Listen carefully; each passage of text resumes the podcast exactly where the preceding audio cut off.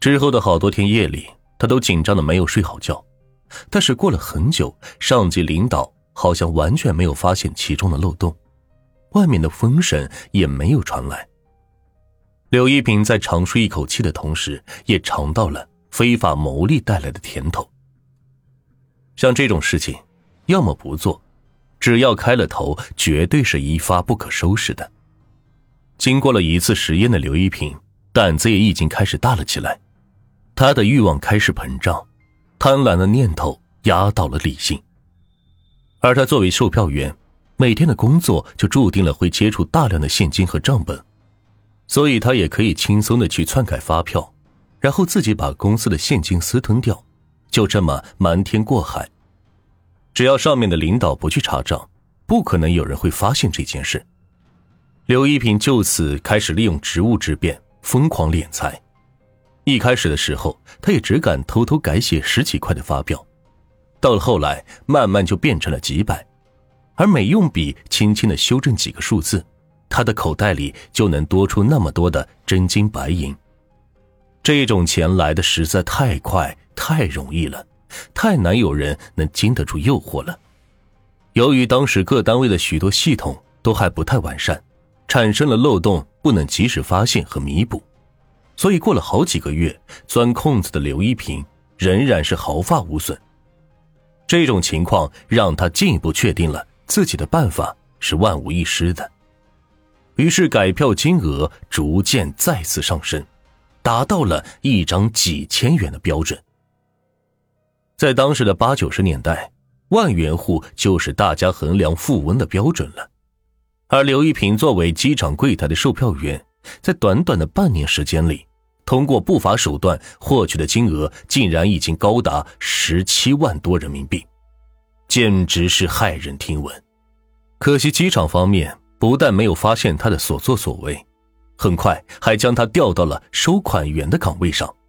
这无异于让老鼠进了粮仓。换岗位后的刘一平对贪污已经有了自己的一套，他搞清楚情况后。立马采取了另外一种来钱更快的方法，不改发票，直接改机票，把国内的航班改成国外航班，这样就能把人民币变成美元，把一批人变成几批人，通过这样的方式同时套现人民币和美元。事实证明，人的贪婪欲望是完全无止境的。一九九零年的时候。柳一平只是希望填平自己区区五百块账目的女孩，可是仅仅八个月时间以后，他就成了一个私吞公家资产高达惊人的五十五万元的巨款贪污犯。公司的亏空越来越多，而天真的刘一平此时还认为自己做的滴水不漏，不可能被人发现。但还没过多久，上级领导就察觉到了不对劲。接着，公司里就举行了一次规模较大的审计行动。广州白云机场内部的好些会计们开始一张一张的审查核对所有钱款去向、账目明细和发票详情。在他们费尽心思完成了工作以后，却发现所有的线索都指向了机场收款员刘一平。领导们发现刘一平手头的账目中出现了不可思议的五十五万元的漏洞。经过一番确认后，才知道他是真的贪污了这么多的公款。东窗事发后，所有人都大为震惊，刘一平也很快就被单位送进了公安局。在公安人员的面前，年轻的刘一平丝毫不敢隐瞒，把所有贪污犯罪的手段、过程以及赃款的去向都一五一十的交代了出来。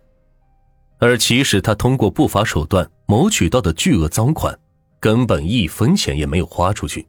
被他全部存了起来，整整齐齐的藏在了自己卧室的床下。公安人员根据他的交代，将这批赃款全部成功缴获。人赃并获的情况下，刘一平没过多久就被公司起诉。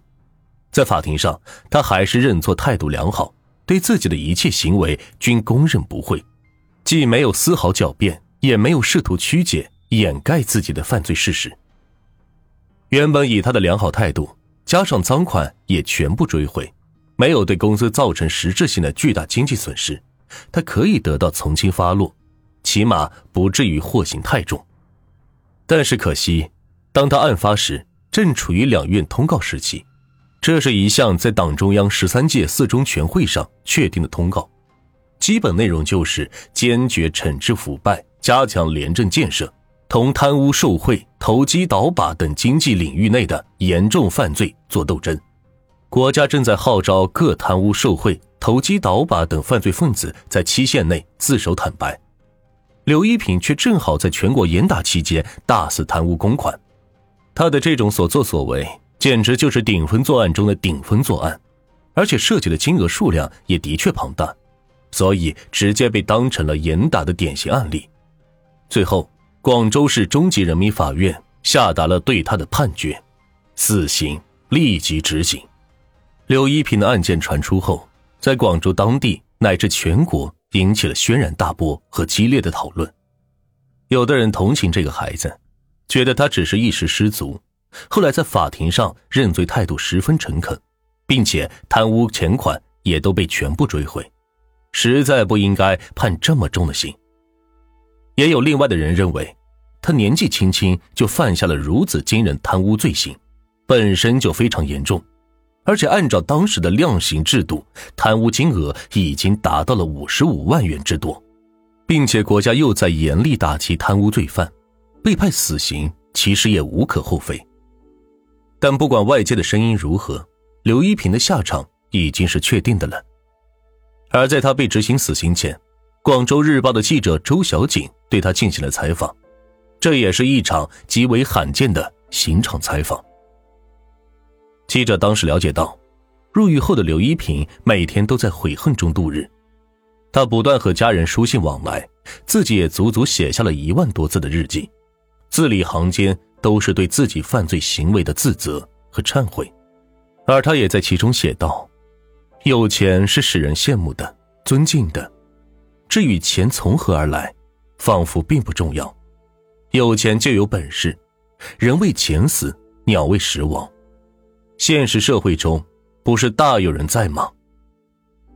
句句都充斥着对自己即将走向尽头的人生的无奈。他说：“他原本想要用这些钱办一间工厂，用先进的设备和科学的管理，要制定一套严格的规章制度，成为新时代的资本家，用赚到的钱回馈父母，让他们度过安详的晚年。但对现在的刘一平来说，他知道这一切都是梦了。”不义之财始终是留不住的。他说到伤心之处时，甚至无法控制情绪，冲过身边的警察，扑在周小锦的肩头嚎啕大哭，把她的衣裳都哭湿了大片。而在几天之后，这个花季少女就被挂上了贪污犯的醒目标牌，送往刑场。随着一声划破长空的枪响，为自己犯下的过错付出了代价。他的生命逝去，距离他从学校毕业参加工作，不过短短一年多的时间。而对金钱产生的贪念，让一个原本朴实优秀的孩子就这样堕入了深渊，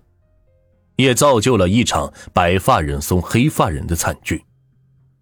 他的下场让无数人拍手称快，也让无数人扼腕叹息，但最终留下的是对所有后人的警示。触碰法律去获取所谓的财富，不但不可能如愿以偿，反而会失去所有。